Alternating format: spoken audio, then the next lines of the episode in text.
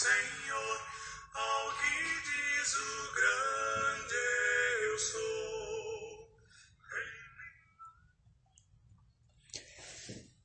Olá, irmãos e amigos, estamos juntos mais uma vez para o nosso café com Deus. Meu nome é Edivaldo José e hoje gostaria de compartilhar mais uma meditação baseada no livro de Provérbios, capítulo 5 versos do 15 ao 20.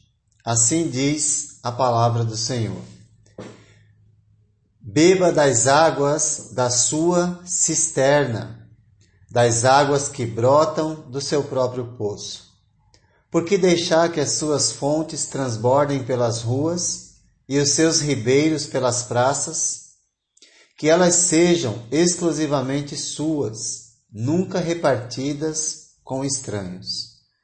Seja bendita a sua fonte, alegre-se com a esposa da sua juventude. Gazela amorosa, corça graciosa, que os seios de sua esposa o fartem de prazer e sempre o embriaguem os carinhos dela. Por que, meu filho, ser desencaminhado pela mulher imoral? Por que abraçar o seio de uma leviana? Temos aqui um apelo para que se aprecie o amor puro dentro do relacionamento conjugal. A intimidade conjugal é um dom de Deus, dado, primeiramente, para que houvesse a multiplicação dos seres humanos, mas também para o prazer dentro dos limites do casamento. Tudo que ocorre fora desses limites é considerado depravação, imoralidade, fornicação, adultério, etc. Por isso, nesse trecho há advertências relacionadas, estão implícitas, justamente pela maneira como deve ser praticado o amor conjugal. E de forma implícita, o contrário é condenado por Deus. A sabedoria nos é dada para viver dentro dos limites estabelecidos por Deus e assim poder desfrutar do prazer da intimidade conjugal e evitar as consequências de atos imorais. Da advertência a respeito das consequências de uma vida pecaminosa ele passa para uma instrução positiva a respeito da alegria e santidade dentro da vida conjugal, dizendo: beba das águas da sua cisterna, das águas que brotam do seu próprio poço. A cisterna e os poços eram algo bem particulares na antiguidade e considerados de altíssimo valor. Portanto, o homem casado deve valorizar sua esposa como uma fonte de água que o refrigera quando está sedento. É importante que nós valorizemos a relação conjugal, valorizando um ao outro dentro desse relacionamento. E ele faz um, uma indagação: por que deixar que as suas fontes transbordem pelas ruas e os seus ribeiros pelas praças? Nesse verso, nós vemos uma advertência contra a promiscuidade, contra a venda de uma relação íntima, uma relação bonita, para ser praticada dentro do relacionamento conjugal, mas que é usado de forma imoral por algumas pessoas.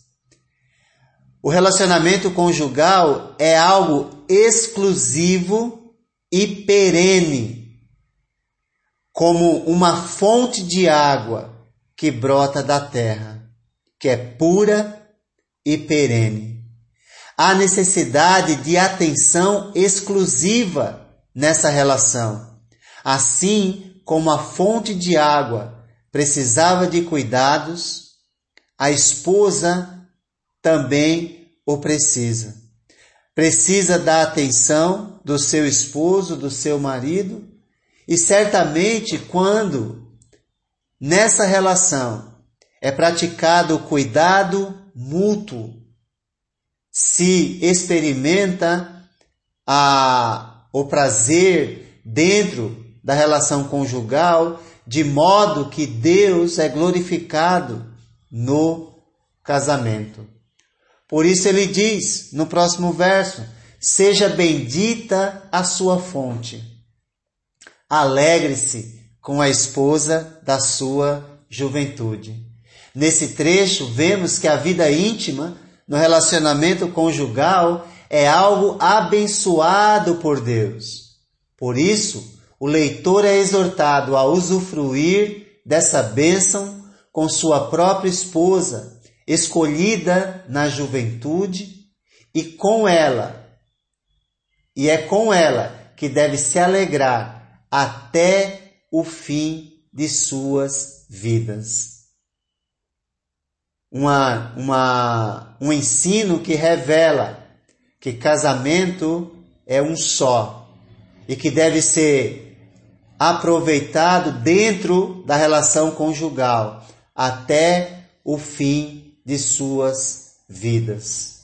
Alegre-se com a esposa da sua juventude. A exclusividade no relacionamento conjugal é enfatizada e a busca pela alegria nesse relacionamento deve ser com a mulher da sua juventude. E ele diz no próximo verso: Gazela amorosa, corça graciosa, que os seios de sua esposa o fartem de prazer e sempre o embriaguem os carinhos dela. Uma descrição que leva em conta a beleza, por conta da delicadeza dos membros da gazela, mas também o desejo intenso por um relacionamento sincero e amoroso assim como a corça que anseia por águas mais profundas. O amor conjugal é apresentado como protetor do ser individual e da instituição criada por Deus, o casamento. É necessário cuidado mútuo dentro dessa relação tão linda que Deus criou. E por fim, uma advertência por meio de uma indagação. Por que, meu filho, ser desencaminhado pela mulher imoral? Por que abraçar o seio de uma leviana? Levando-se em conta a pura alegria proporcionada dentro dos laços matrimoniais, Fora dele, o que resta é ruína para quem se envolve numa relação extraconjugal, para quem se envolve em sexo fora do casamento. Tudo isso é considerado por Deus como imoralidade, tanto o adultério como a prática do sexo fora do casamento. E isso destrói o indivíduo, destrói o casal, destrói a família, destrói a sociedade. Para os casados, no casamento, nunca devemos achar que fizemos o suficiente, mas devemos conquistar um ao outro todos os dias, com gestos de amor e palavras de carinho. Para os solteiros, honre a Deus no seu estado atual.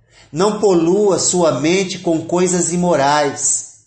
Mantenha-se puro para o casamento. Ore a Deus para Ele preparar para você aquele ou aquela com quem você compartilhará dessa união íntima que Deus criou para ser desfrutada dentro dos limites do casamento, que é algo bom e prazeroso, para ser vivido a dois, até que a morte o separe. Que Deus te abençoe.